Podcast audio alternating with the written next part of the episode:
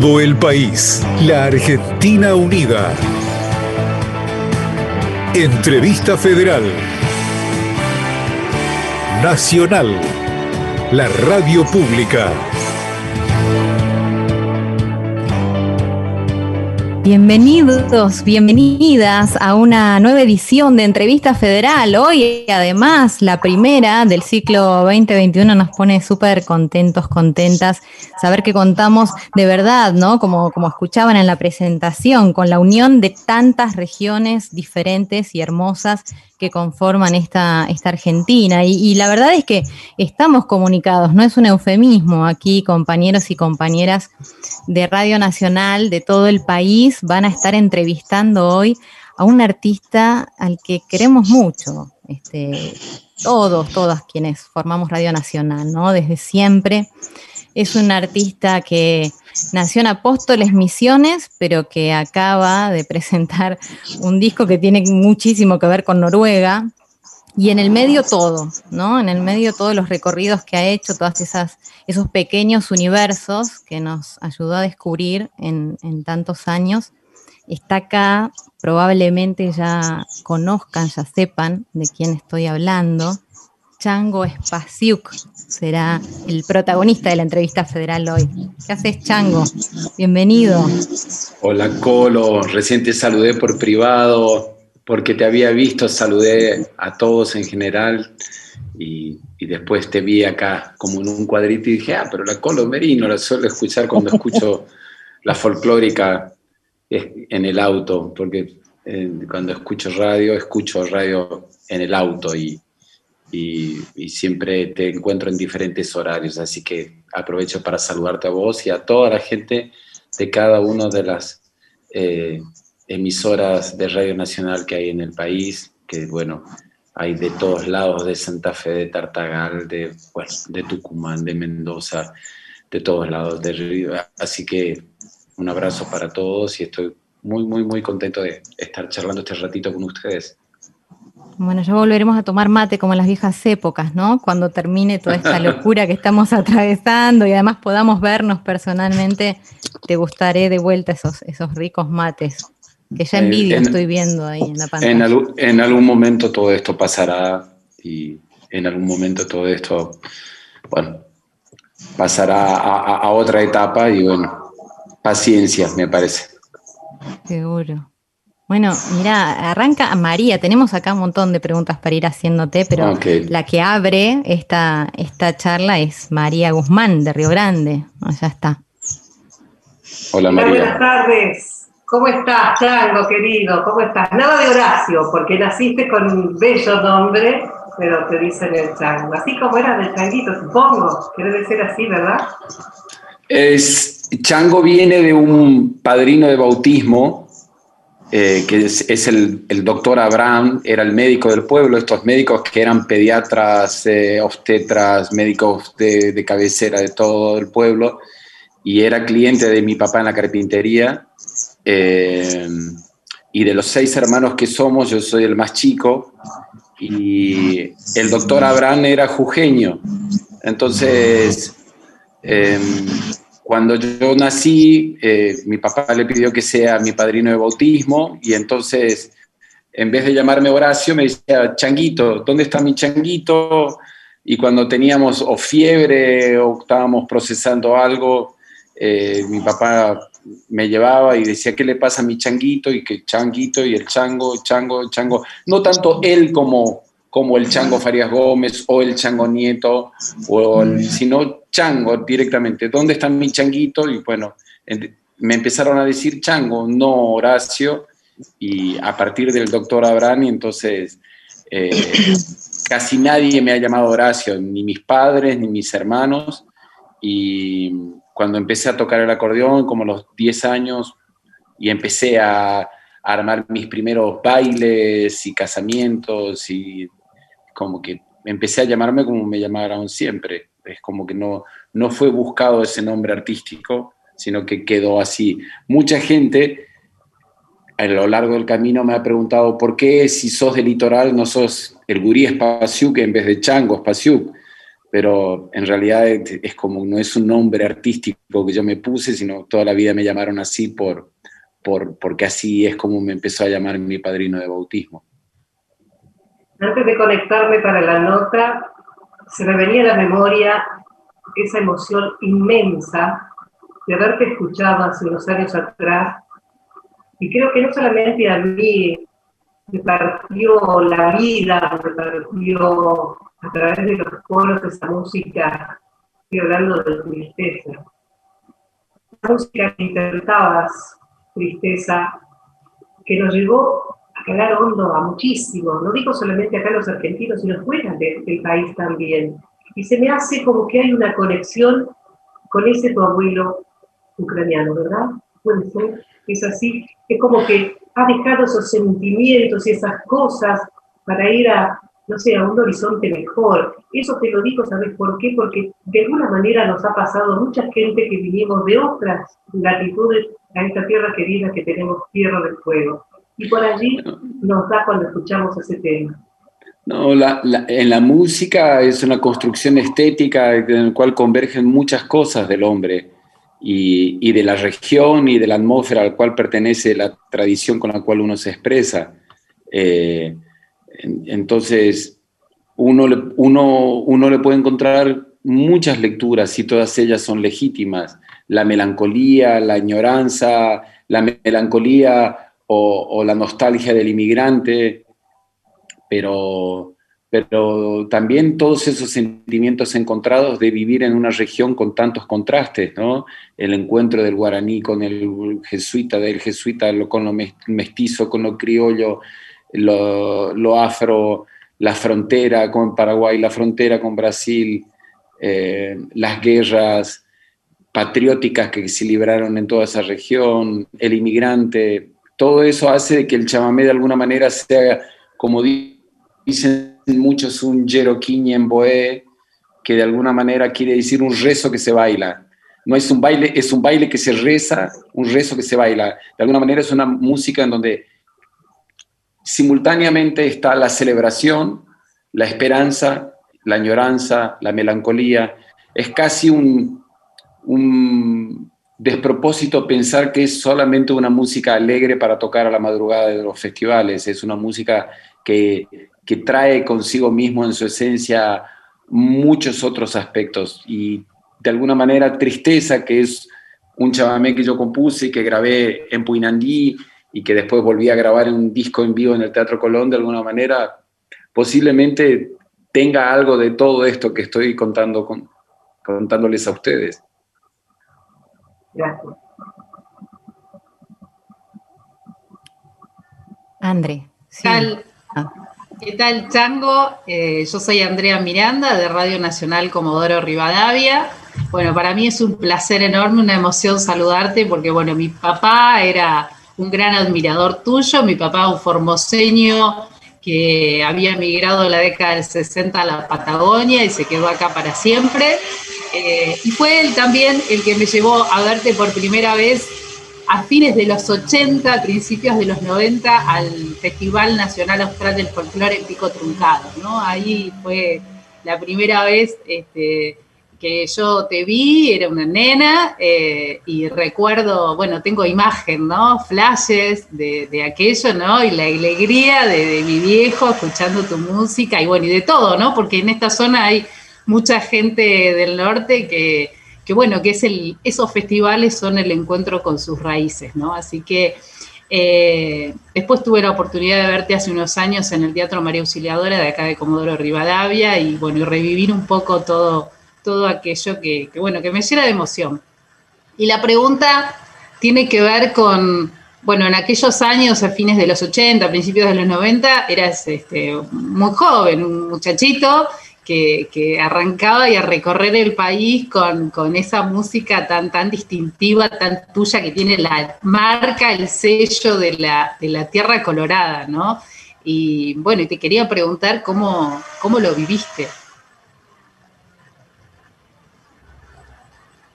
Eh, yo, cuando habré ido a ese festival de Pico Truncado, tendría eh, haber empezado a girar a nivel nacional fuerte en el 90, un año después de Cosquín 89, 89, 90, y, y, bueno, tendría 21 años ahí, o sea que hace como bastante, como más de 30, y tengo, tengo 52 años ahora, o sea que...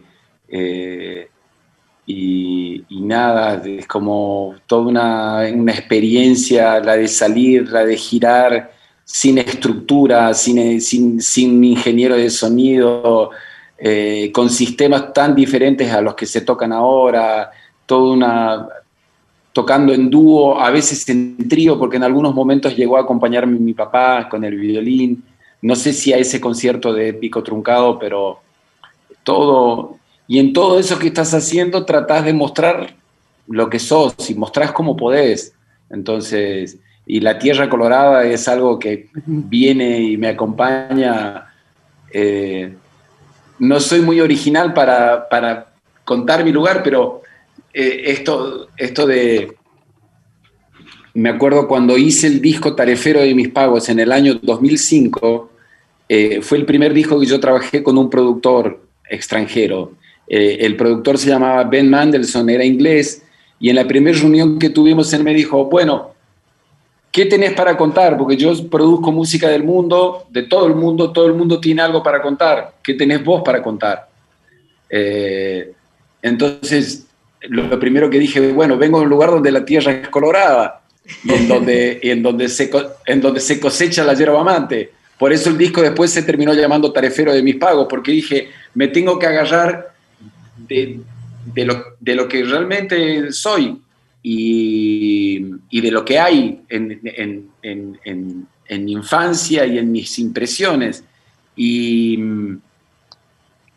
y así, y, así es como, no para, no para decir que ese lugar es mejor que todos los demás lugares, pero sí que tenía una historia para contar y, y, que valía la pena compartirla en un contexto en el cual todo el mundo tiene algo para contar. Entonces, bueno, yo me agarré de eso y, así se llama, hay un tema mío que se llama Tierra Colorada, hay un disco que se llama Tierra Colorada en vivo en el Teatro Colón, o sea, como que eh, siempre no, no, no, me encantaría tener la metáfora de Spinetta para nombrar las canciones que compongo, pero bueno, soy bastante, bastante básico encontrando nombres de las cosas que hago, eh, pero, pero esos primeros años fueron muy importantes porque yo pude recorrer casi la Argentina de punta a punta y pude, pude, pude aprender de, ver un montón de artistas, o sea,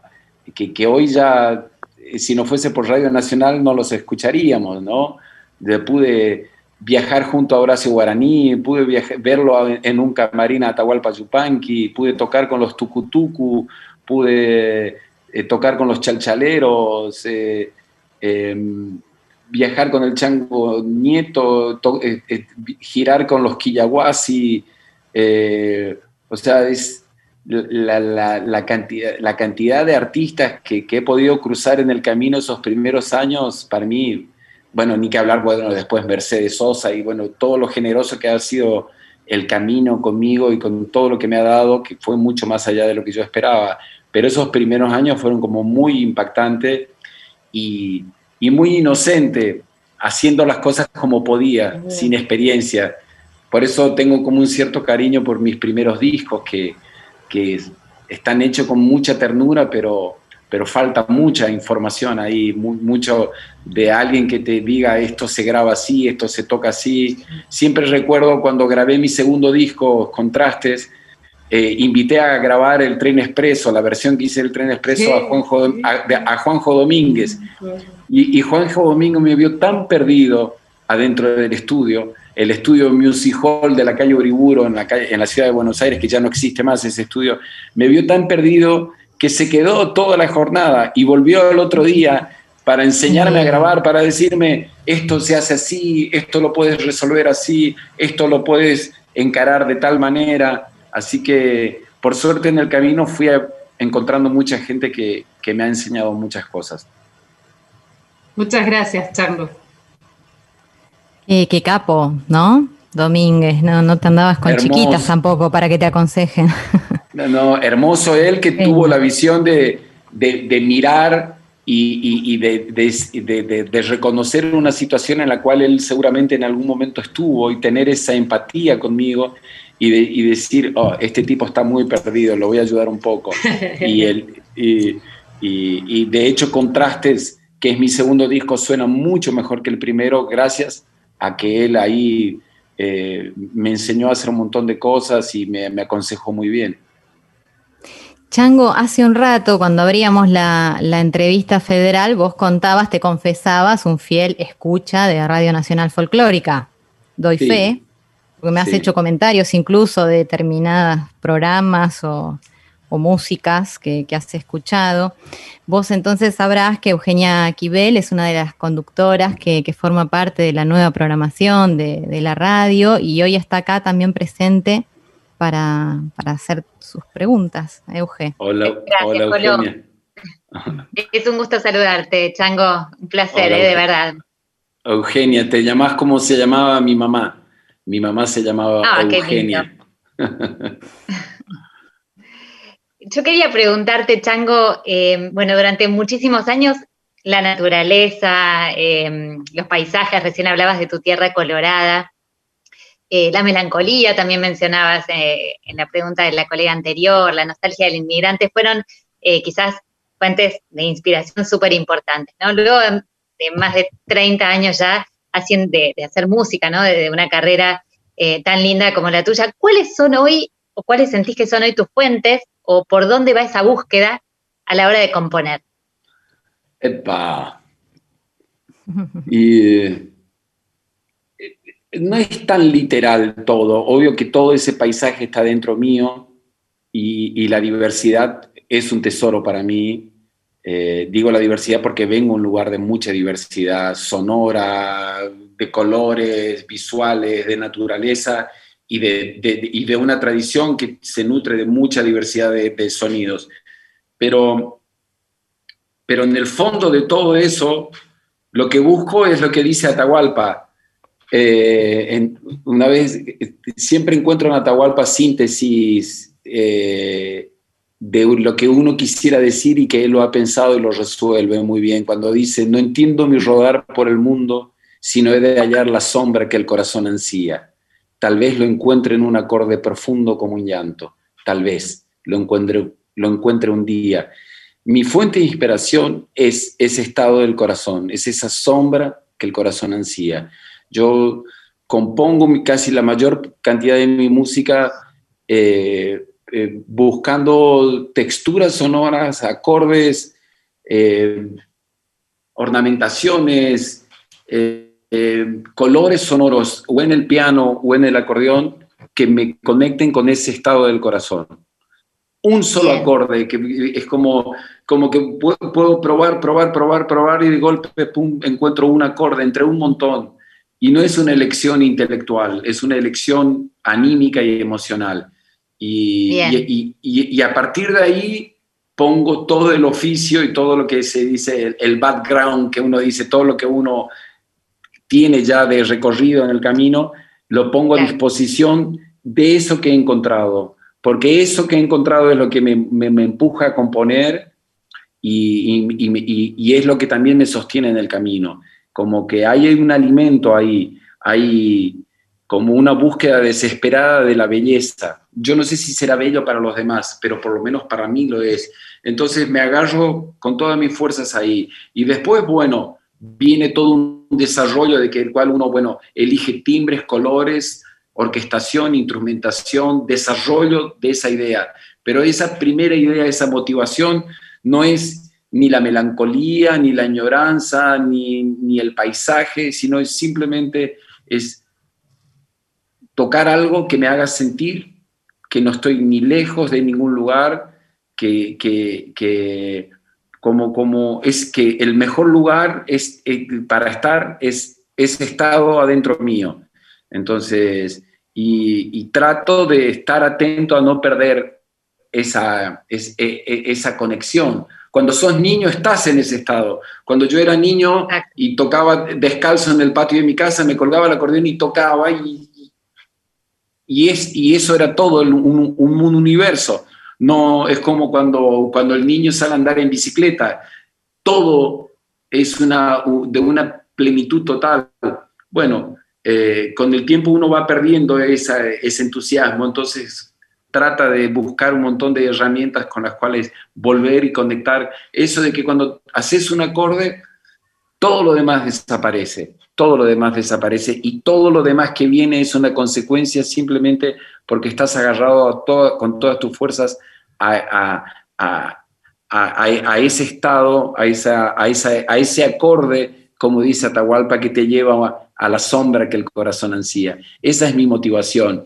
Pero indudablemente después todo mi sonido es verde y rojo y, es todo lo demás. Pero eso yo no lo busco, eso sale, sale eh, sin que yo lo esté buscando intencionalmente. Sale porque no me sale otra cosa. Hermosa la asociación con, la infancia, con ese niño. Si pudiéramos quedarnos con eso eh, a la hora de, de pensar o de crear, eh, quizás saldrían cosas ricas todo el tiempo, digo, no solo en la música, en el arte, ¿no? En general. Sí, es que eh, eh, eso sigue estando, lo que pasa es que uno con el tiempo y con la vida que tiene lo va tapando, lo va tapando de, responsabilidades, de, mecanismos, de, de, un montón de cosas, y, pero eso, eso está. Entonces, no, es que uno tiene que buscar algo que perdió, simplemente uno tiene que hacer de nuevo lugar para, conectarse con algo que está ahí esperando ser conectado.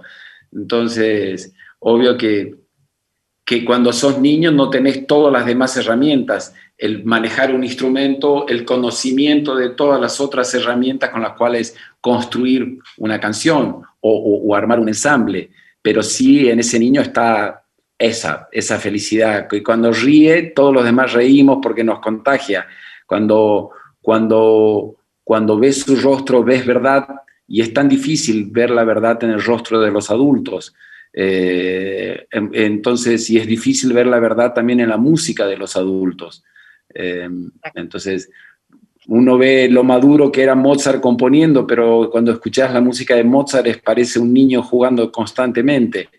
Eh, en, una sinfonía o en un requiem o en, un concierto para piano, hay un, eterno niño jugando ahí.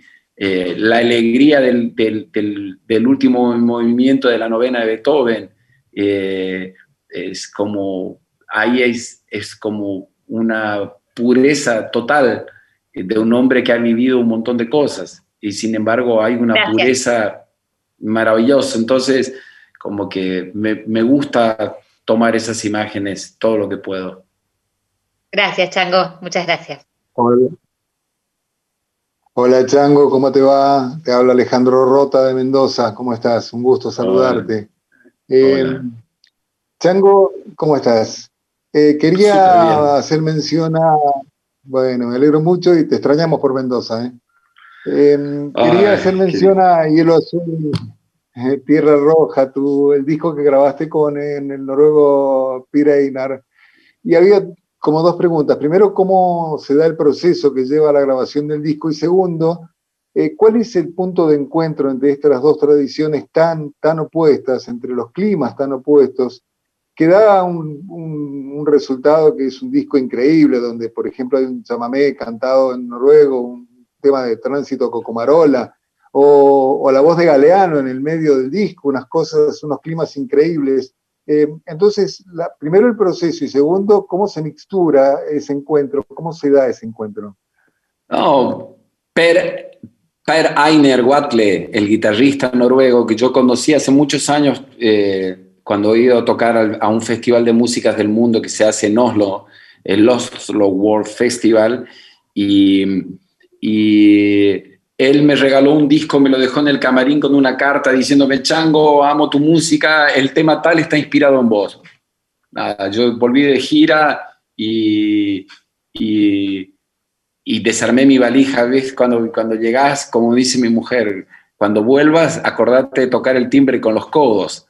Entonces, entonces que me, bancan los trapos, Rita. Entonces, eh, desarmo la valija, muchos días después. Entonces me encuentro con el disco de Pereiner, lo pongo y escucho su canción y dije, wow, qué bien que toca la guitarra este hombre.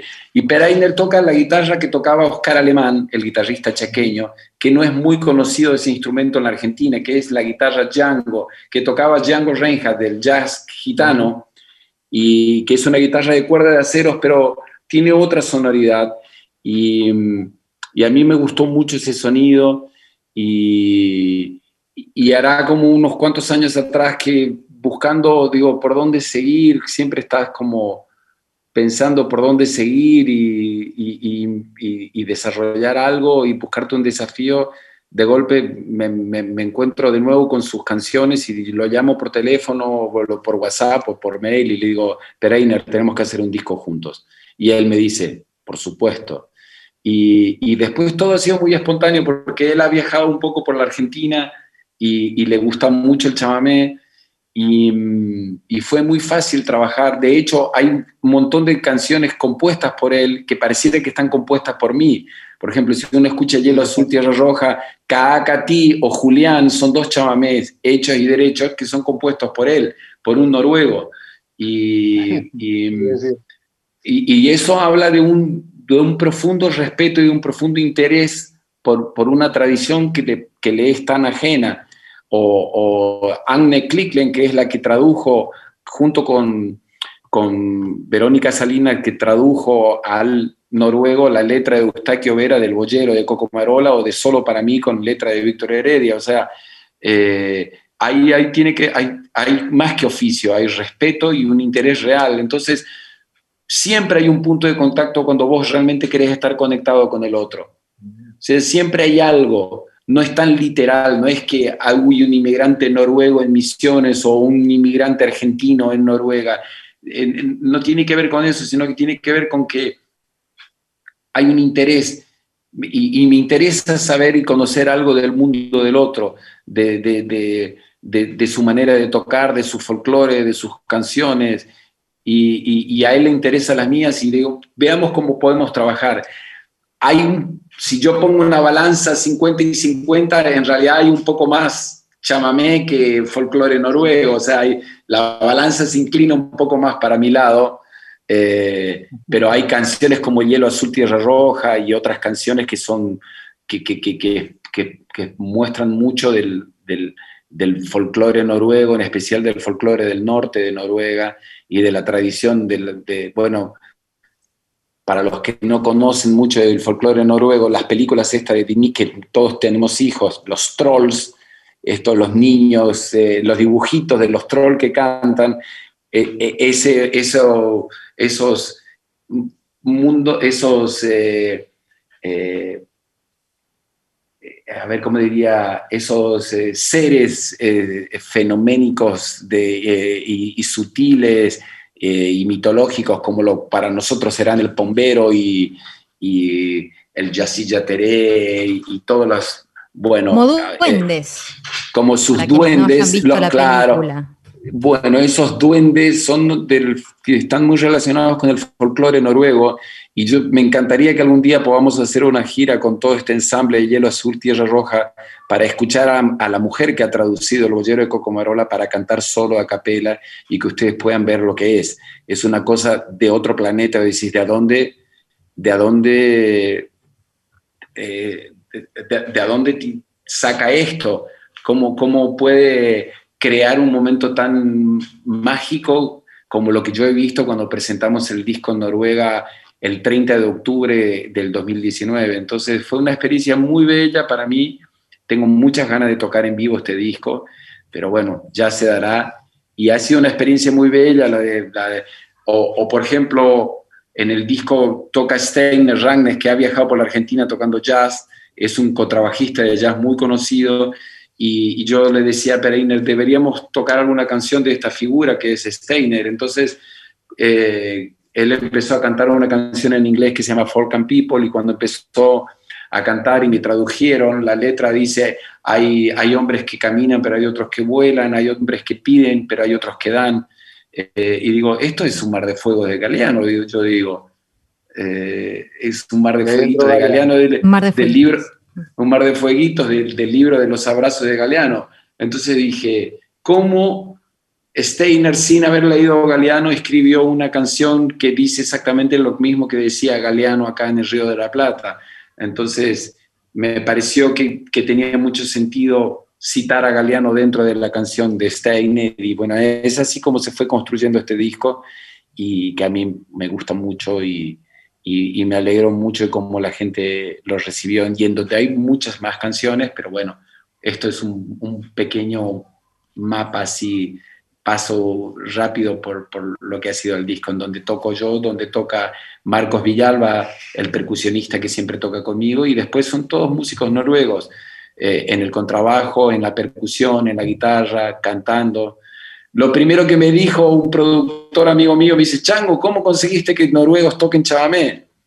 Y, entonces, porque de alguna manera, no, yo no me di cuenta, pero cuando ves el disco hecho, sí, pero todo esto, esto que suena tan bien, son todos noruegos que nunca en su vida habían tocado chamamé y, lo tocan muy bien y a mí me gusta mucho y estoy muy feliz con ese disco. Sí, es, eh, acá me meto, es un discazo. Soy este un discazo, un discazo que recomendamos a, todas las personas que estén escuchando en estos momentos Radio Nacional. Recordemos, por si hay alguien que se enganchó hace poquito nomás, que estamos conversando con el Chango Espaciuc, ¿eh? y que ya pasó más de media hora de charla y todavía queda un país para preguntarte, Chango. Yo no te quiero apurar, pero sí, faltan muchas preguntas todavía para, seguir andando y desandando tus caminos. Trataré de contestar mm, más breve, es un defecto. Pero bueno, uno tiene ganas de contar y de, crear el contexto en el cual poder comprender mejor la, respuesta.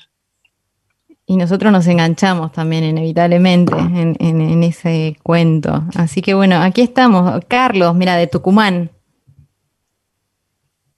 se presenta ¿Qué tal, Chango? El gusto de saludarte. Eh, cosas hermosas me unen, porque vos sabes, soy de Nacional Tucumán, pero eh, mi patria chica es Simoca, que tuvo el honor de ser la primera o una de las primeras localidades que te recibió en un lejano 1989 en el Festival del Sulki, donde estaban los Tucutucu, Carlos Carabajal, los gauchos de Güemes, y nos dimos ese honor de, de tenerte y cobijarte pero bueno, pasó mucho tiempo hasta que llegaste a la capital, al Teatro San Martín y toda esa historia. Que Tafí Viejo y Simoca fueron los, lugares que te cobijaron primero. Y cuando anduviste con eh, estos pequeños universos eh, que te convidaron el olor a humo de leña, de las cocinas del valle de Tafí, eh, Totalmente. Has quedado imbuido de don Justino Méndez y su violín, de esas cosas entrañables. Y digo yo de esos pequeños universos ahora la universalidad del chamamé, que, bueno, eh, al ser declarado patrimonio, pareciera que toda esa espesura, no tan solo la alegría, la que vos pregonas, esa espesura intelectual, va a poder llegar a todos los mundos y a todos los oídos. ¿Qué opinas de todo eso? ¿Cómo crees que se puede colaborar para que esa dimensión que vos manejas a la perfección pueda acompañar esta declaratoria del chamamé para el mundo? Eh, primero, tengo grandes recuerdos de Tucumán, la empanada que comí, las empanadas que comí maravillosas, los mates que tomé ahí en Tafí, y, me acuerdo de ese festival. subir a tocar en el Festival del Sulki, ¡wow! Qué, ¡Qué potencia, Dios mío! Había que salir a los Rambo con el cuchillo entre los dientes porque era un público, más que Viña del Mar eh, el monstruo de Villa del Mar, el monstruo de lo que era subir ahí, cómo te fogoneás, cómo, cómo, cómo adquirís oficio tocando en escenarios como eso, sí, me acuerdo. Y había que subir detrás de estos artistas que has nombrado, eh, eh, como cuando subían y temblaba la tierra de escucharlos y la, cómo tocaban el corazón de la gente. Y yo, siendo tan nuevo ahí, veía todo eso y después me tocaba subir como a las 4 de la mañana. ¡Wow! Eh, eh, hermosos recuerdos de Tucumán, siempre, siempre. ¿Siguen vendiendo fruta en la calle o no?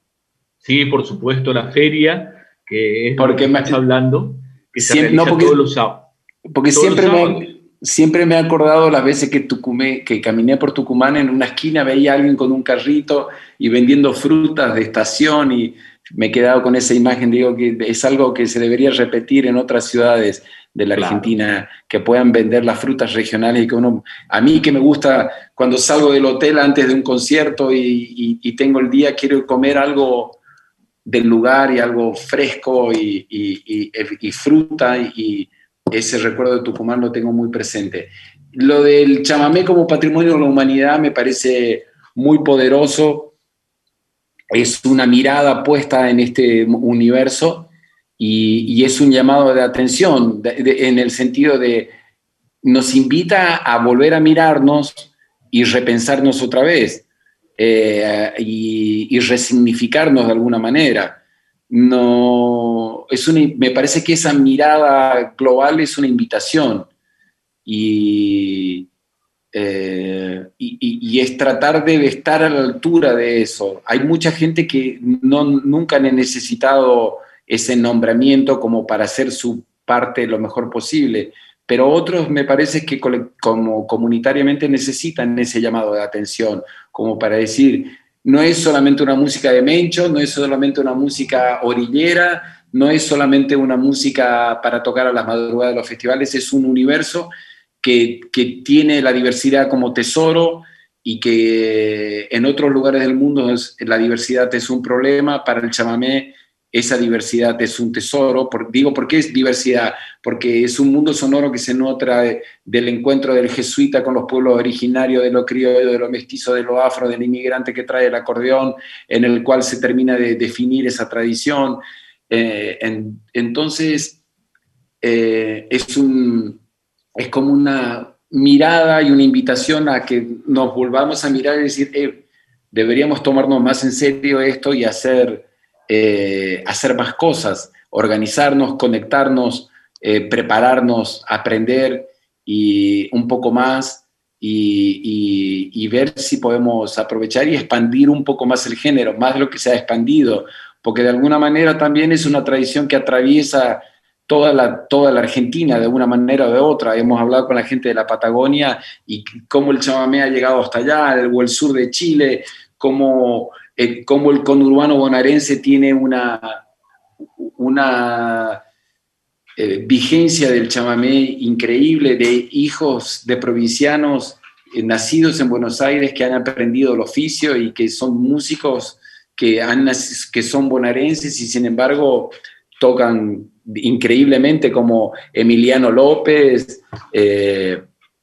y como un montón de acordeonistas más que hay eh, en, el conurbano bonaerense. Entonces es como este nombramiento a mí me parece que es como una invitación y a, repensar el, género nuevamente y, esta nueva generación que hay, eh, retomar la posta del trabajo de personas como Raúl Barbosa, por ejemplo, eh, que, con, una seriedad y con un trabajito de hormiga nunca, nunca ha dejado de hacer su, labor y en él es un ejemplo de entre muchos otros más, ¿no? De, por, no ir tan atrás a Coco Marola o a Tarragó a Montiel o a Isaco, cada uno en su momento, o Blas Martínez Herrera, cada uno en su momento ha, ha, hecho su aporte al género de una manera contundente y me parece que esta invitación, eh, este nombramiento de la UNESCO es una, como una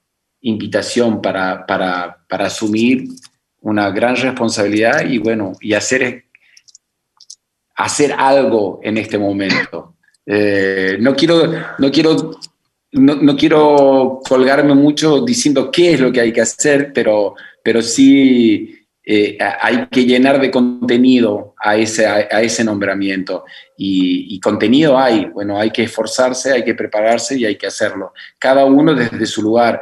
El comunicador, eh, comprender un poco más de qué se trata este mundo, el músico, comprender un poco más de qué manera puede desarrollar sus estéticas y así cada uno en su área. Seguro, gracias Chango. Tengo ¿qué tal? Muy buenas tardes. Me llamo Sofía, Sofía Cruz, desde Radio Nacional Tartagal, Salta. La verdad que es un, gusto, un honor. Sí, estuve, bueno, eh, leyendo un poco de tu trayectoria, es impecable. Este, estuve viendo también Pequeños Universos del año 2007, creo que Este, mi pregunta va por ese lado, me gustaría saber un poco cómo nació, ¿sí? Eh, tu etapa también como conductor, presentador, investigador, ¿sí? estuviste por muchos puntos del país.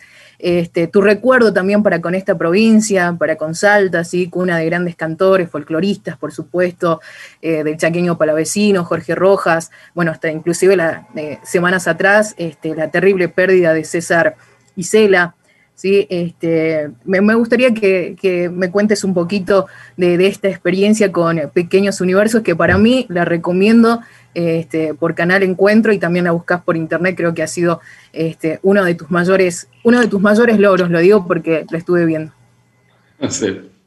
Me encanta haber hecho Pequeños Universos, hicimos como 80 viajes en 11 años, hay 80 capítulos y eh, eh, hemos viajado por la Argentina de punta a punta y, el sur de Brasil, Paraguay, Uruguay, Chile y Bolivia. Siempre hay algo para contar y estuve en Salta un montón de veces. Eh, el Negro Gómez del violín del, Chaco salteño, el bandoneón, los alumnos de, de, de Saluzzi en Salta, la tradición de la carpa, Después he estado con Mariana Carrizo también y con la copla.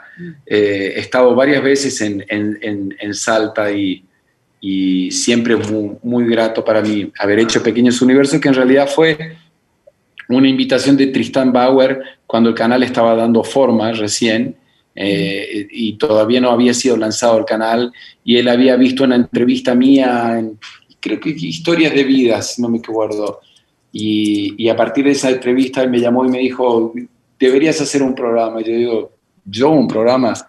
Entonces, te ponemos un equipo de gente y deberías hacer un programa de música. Entonces dije, bueno, ok, yo voy a hacer un programa de música, pero la única condición es que lo que voy a hacer es yo, es ser yo mismo, o sea, hablar si hace falta hablar y, y, callarme si hace falta callarse. O sea, es diferente a este momento en donde ustedes me preguntan y yo tengo que hablar y tengo que responder con algo y tengo que hacer una devolución. Pero para mí hacer Pequeños Universos ha sido hermoso porque, porque eh, eh, he aprendido a, no contaminar eh, las situaciones, a contaminar lo menos posible, estar sin estar y, y, hacer lo mínimo y necesario como para que podamos aprender todos de ese mundo sonoro y de ese universo. Y para mí eso ha sido como liberador eh, por momentos no tener que hablar y tener la naturalidad de no hacerlo, no como, como la típica entrevista que a veces ves por televisión en donde el locutor pregunta y ya está pensando en su siguiente pregunta y no está escuchando lo que el otro está queriendo decir. Para mí Pequeños Universos fue todo lo opuesto a eso, aprender a hacer eso, vaciarme y no, no, no contaminar las situaciones ha sido como un gran regalo para mí, correrme de ese lugar de protagonismo y aprender junto con el oyente. Y vaya que he aprendido de todo porque hemos viajado y hemos estado en tantos lugares y he saboreado tantas situaciones de transmisión oral de nuestra música popular que, que, es un regalo increíble. Ojalá que en algún momento, nunca descarto la posibilidad, siempre sigo en contacto con, con Bruno Estañaro, que, que ha sido el último director con el cual he trabajado haciendo este programa, con Federico Serafín, sigo conectado con gran parte del equipo con el cual viajábamos y hacíamos pequeños universos. Eh, para mí es como muy bello y la gente lo ha tomado muy bello también. Y también el, el, el programa derrumbó muchos preconceptos, esto de creer que contenidos culturales eh, eran solamente para una élite de la sociedad, para un sector de la sociedad que no iba a interesarle a todo el mundo contenidos culturales. Y, el canal Encuentro durante mucho tiempo rompió ese, eh, ese concepto errado.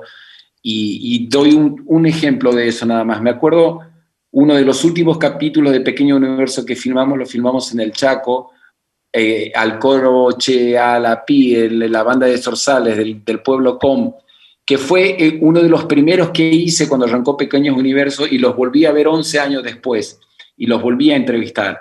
Y, y, cuando me bajo en una rotonda a las afueras de Resistencia Chaco, de un auto que estábamos y estábamos entrando al barrio, al barrio del Pueblo Con, que es un barrio que hay a las afueras de Resistencia, eh, me bajo del auto y vamos caminando las dos o tres cuadras como para entrar al barrio, había un señor vendiendo chipas en la rotonda. Y eh, un chipero que vendía los autos que estaban en la rotonda. Y el chipero me saluda desde lejos y me dice, Chango, Chango, Chango.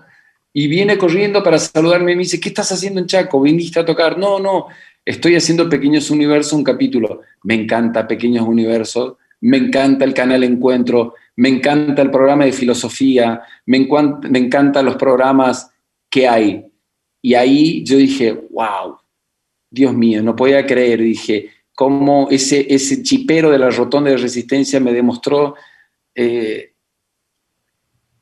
la, diversidad de personas que, agradecen y que valoran los contenidos eh, que, podíamos eh, recibir a través del, canal Encuentro. Entonces, para mí eso fue una experiencia muy bella. Y quería decir algo de César Isela, que también tuvo una experiencia, yo lo conocí muchos años, pero, eh, y se lo conté a su hijo, a Fernando Isela, esto de que el 30 de octubre, cuando nosotros presentamos el disco con Pereiner Watle, eh, el 30 de octubre del 2019, cuando yo presenté el disco en el Festival de Noruega en Oslo, eh, había una noche, un espectáculo curado por esta actriz fetiche de, del, director español, que ahora no me sale. Eh, de Almodóvar. De Almodóvar, sí. ¿Cuál es una de las chicas Almodóvar? La, eh, la, la, que tiene como un rostro muy poderoso.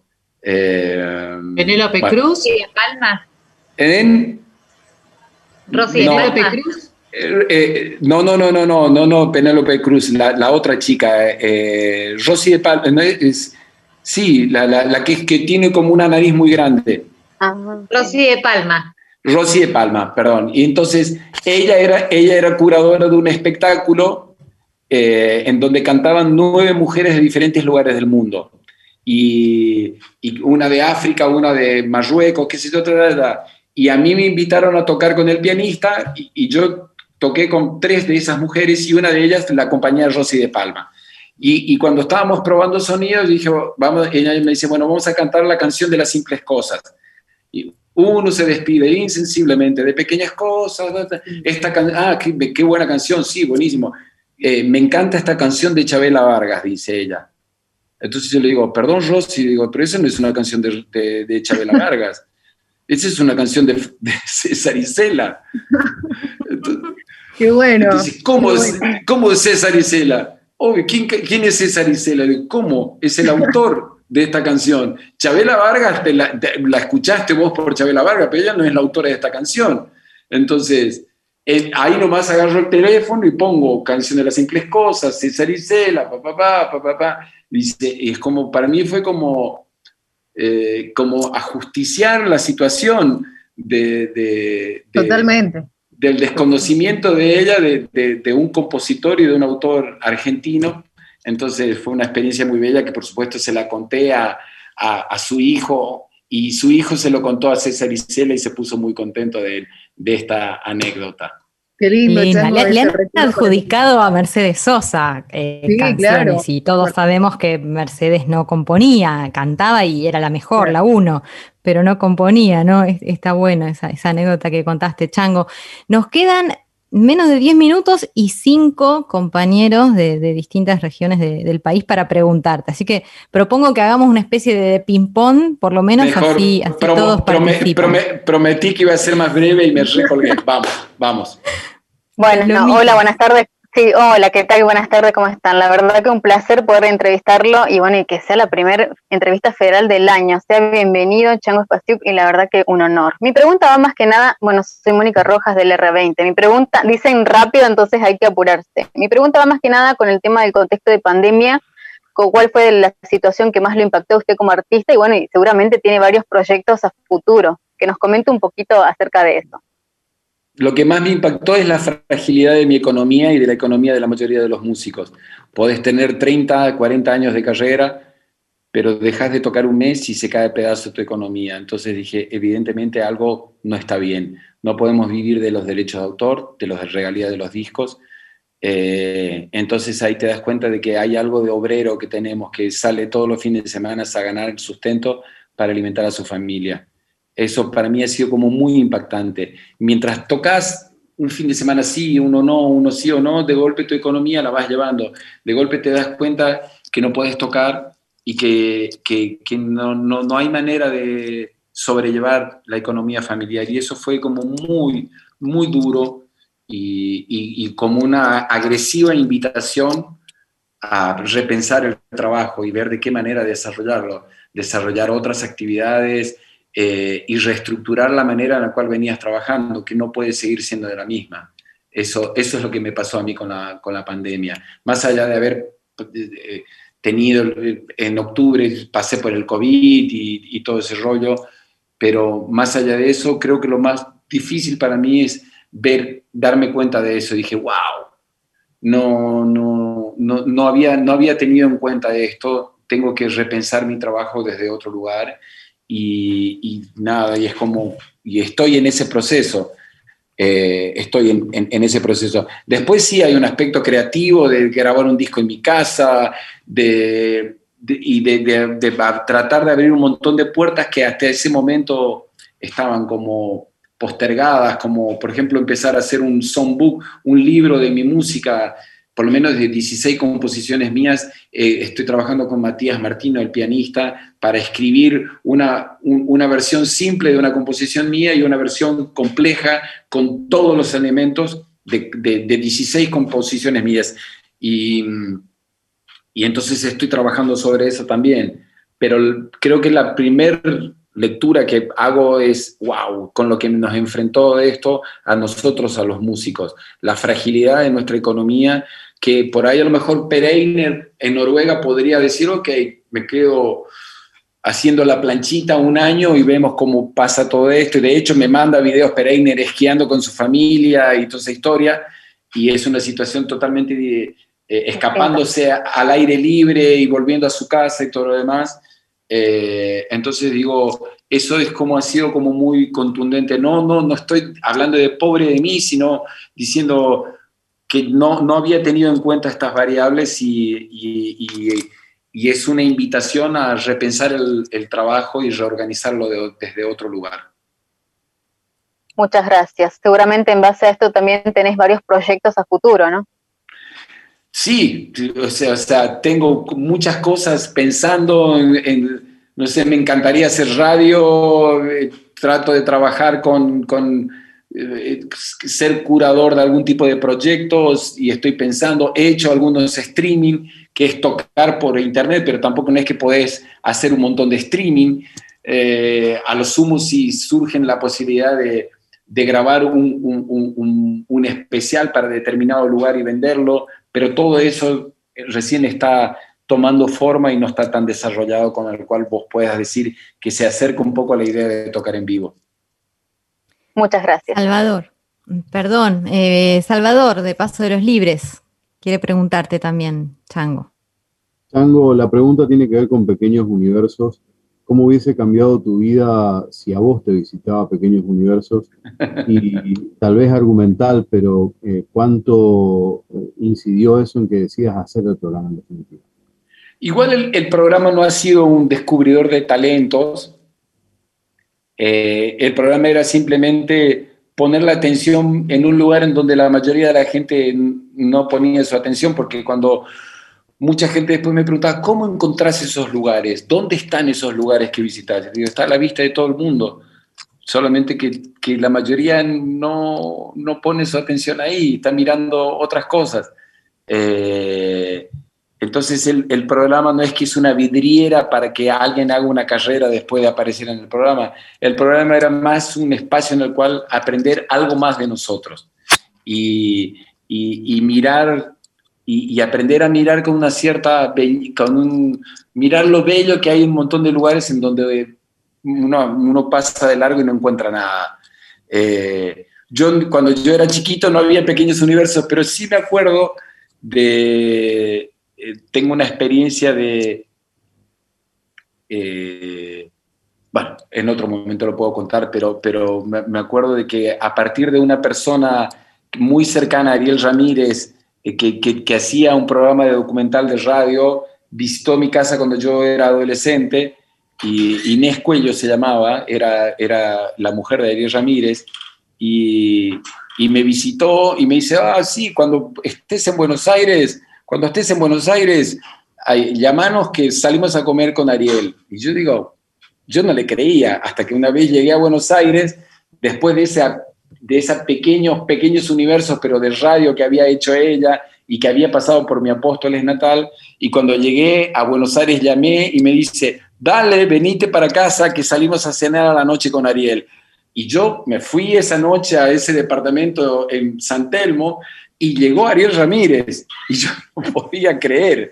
Entonces, y conocí a Ariel Ramírez en el año 88, creo que era, eh, era para mí, y yo no podía creer, y Ariel Ramírez nos subió al auto y nos llevó a comer a mí, a Jorge Zuligoy, que tocaba la guitarra conmigo, y fuimos a comer a un restaurante y, nos invitó a cenar, y después de que cenamos, en un momento, Ariel Ramírez se levanta, esto nunca lo conté, es la primera vez que cuento, Ariel Ramírez se levanta, fue hasta el auto, y sacó el acordeón y la guitarra que estaban en el baúl del auto y entró al restaurante cargando el acordeón y la guitarra, mi acordeón y la guitarra de Jorge. Entró caminando Ariel Ramírez en el restaurante, lo puso al lado de la mesa y dijo, toquen. Yo no, nunca más me olvidé. Después lo encontré a Ariel Ramírez un montón de veces más, lo vi en Sadaik, eh, pero, pero esa primera visita para mí fue impactante, ver lo alto que era él, no podía creer lo alto que era Ariel. Gigante. Eh, era gigante y, yo no, no, para mí fue como una, una impresión tan bella, me impactó tanto su personalidad y su espontaneidad y naturalidad. Esto de llevarnos a comer estos dos tipos de litoral que llegaron ahí, que no los conocía nadie, y después de ir a buscar, ir a buscar al auto y entrar a un restaurante siendo él con los instrumentos en la mano para que toquemos, eh, nunca, me, nunca me olvidé de, esos gestos tan bellos de él. Tengo que interrumpir un minuto. Este, sé que hay algunos compañeros y compañeras que, que, no van a poder preguntarte hoy por la hora, porque ya son las 20.01, y me están mandando un mensaje que quieren que te haga escuchar, Chango Espaciú, que todos escuchemos. Vamos a ver cómo sale, lo voy a acercar al micrófono, a ver si, si se oye bien. Este... La radio, primero que nada agradecerte que estés conversando con nosotros, cosas tan lindas, tan importantes eh, que tanto nos gusta escuchar sobre tu vida, sobre lo que vos haces y particularmente quiero darte la bienvenida, ya que vas a comenzar con nosotros a hacer un programa nuevo y fantástico en Nacional Folclórica y en este año 2021, en esta nueva temporada. Y también vamos a trabajar algunas ideas muy lindas, sugerencia tuya, sobre los grandes momentos y la historia de aquellos que hicieron grande al chamamé que recientemente fue declarado Patrimonio Cultural de la Humanidad. Bienvenido a Radio Nacional, bienvenido a Nacional Folclórica. Esta es tu casa desde el primer momento y estamos muy contentos que nos acompañes. ¡Wow! diga, diga nomás. Eh, ¡Qué linda noticia! Eh, bueno, claramente era Alejandro Ponlesica, lo digo, ¿no? El director de Radio Nacional. Bueno, sí, muy lindo. Hace unos días estamos hablando y, dije, me encantaría hacer un programa para contar lo que he encontrado en el camino y compartir con los demás lo que he encontrado en el camino y, y nada, ahí se está dando esa posibilidad de tener un ratito semanal para, para compartir en la radio esto y acompañarlos con, con lo que uno ha encontrado en el camino y que quiere compartirlo nada más con, con los demás y, bueno, parece que esa posibilidad se está dando y es algo que me pone muy feliz y, nada mejor que hacerlo en la radio pública, eh, en, donde, en donde se puede acceder a toda una diversidad de contenidos que si no estuviese la radio pública no podríamos acceder a todos esos contenidos. Gracias a, al trabajo que hacen ustedes. Cuando hablo de ustedes, hablo de cada uno de ustedes que están conectados en cada uno de los lugares del país, que se esfuerzan por comunicar un, montón de cosas que, si no estuviese la radio pública no podríamos acceder a ellas. Así que estoy muy, muy contento y bueno, ojalá que, que pueda aprender y bueno, ahora voy a anotar los nombres para pedir consejo, cualquier cosa, para ver cómo hacerlo bien. Mira, yo no sé si consejo, pero que vas a tener que comprometerte a conversar en primera instancia con la gente de Entre Ríos, Concepción del Uruguay, con Silvia, este, con Puerto Iguazú de Misiones, que quedó Renata ahí también esperando, y, Leonardo de Santa Fe. Me comprometo a algo. Eh, em, em, lo, que vamos, lo que podemos hacer es que a cada uno que faltó una pregunta, que después con producción me, manden cada una de las preguntas y yo contesto las preguntas por WhatsApp y les mando el audio a cada uno para que en su momento, en su programación, contesten esta pregunta que, que puedan subir esta pregunta en algún momento eh, que no pude contestar ahora en vivo y en directo. Así que a la gente de la producción le pido que si quedaron cinco o seis, eh, que, me las, hagan llegar y yo las contesto y, tendrán los audios correspondientes con las respuestas de, a cada uno. Y después la usarán en el momento que les sea, eh, que les sea práctico para cada uno. Dale, dale. ¿Aceptan la propuesta del chango? Claro, Sí, me quedó, me, quedó, me, quedó Santa Fe, me quedó Concepción del Uruguay, me quedaron ahí como al, misiones. Puerto Iguazú, misiones ahí. Chango, eh, chango. Qué justo, ¿eh? sí, la tierra colorada, acá quedamos. No, te íbamos a hablar de expresión regional, que nos cuentes un poquito ahí de por qué saliste de las redes. Te extrañamos mucho, mucho, mucho en la tierra colorada. ¿Por qué salí de las redes? No salí tanto, todo el tiempo estoy subiendo cosas en las redes sociales. Lo que pasa es que no puedo subir tanto, pero todo el tiempo estoy subiendo algo. Eh, Em, lo que pasa es que nada, acá. Sos un eh, folk star, hacete cargo, un folk star, Chango Espaciu, que te adoramos y que estamos re felices de tenerte ahora. tengo dos hijas pequeñas, una de cinco años y una de nueve años, y es como. Nada, es, es toda una. La logística doméstica es, es tremendo. Eh, Son consumidoras.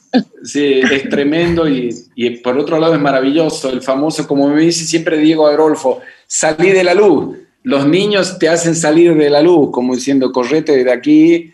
No, o sea, no es ni, ni, tocar el acordeón, ni tocar el piano. La gente cree que estoy leyendo un libro y después componiendo y pensando, no, estoy pensando en la, en, o en las clases, o en qué se almuerza, o en qué se merienda, y estar detrás de toda esta cuestión doméstica. Y eso, por otro lado, es maravilloso porque te corre un poco de ese lugar insoportable que tenemos los músicos, los artistas, ¿no? Ese ego trip, viste, muy elevado y que los niños vienen a como a, a bajártelo. Pero creo que no estoy tan, creo que no estoy tan eh, fuera de las redes. todo el tiempo estamos subiendo algo, a lo mejor no... no Salí de la luz, me están gritando por acá, porque tenemos que entregar la, programación. Un beso enorme a todo el país, a, a la folclórica, a Radio Nacional. Espero las preguntas y, las contestaré. Así cumplo con mi compromiso y un beso enorme. Mil disculpas por haberme colgado con, con las respuestas tan largas, pero bueno, eh, un saludo para todos. Un placer enorme. Es maravilloso estar conectado con toda la Argentina y estar acompañándolos este ratito. Gracias, Chango, querido. Gracias, Chango. Un abrazo enorme para todos. Compañeros y compañeras de Radio Nacional. Estamos transmitiendo a través de la radio, por supuesto, las 49 emisoras, la 98.7 también. A partir de este momento, cada una de las programaciones seguirá adelante con lo previsto. Nosotros nos reencontramos en la próxima entrevista federal. Un abrazo. Chao, chao.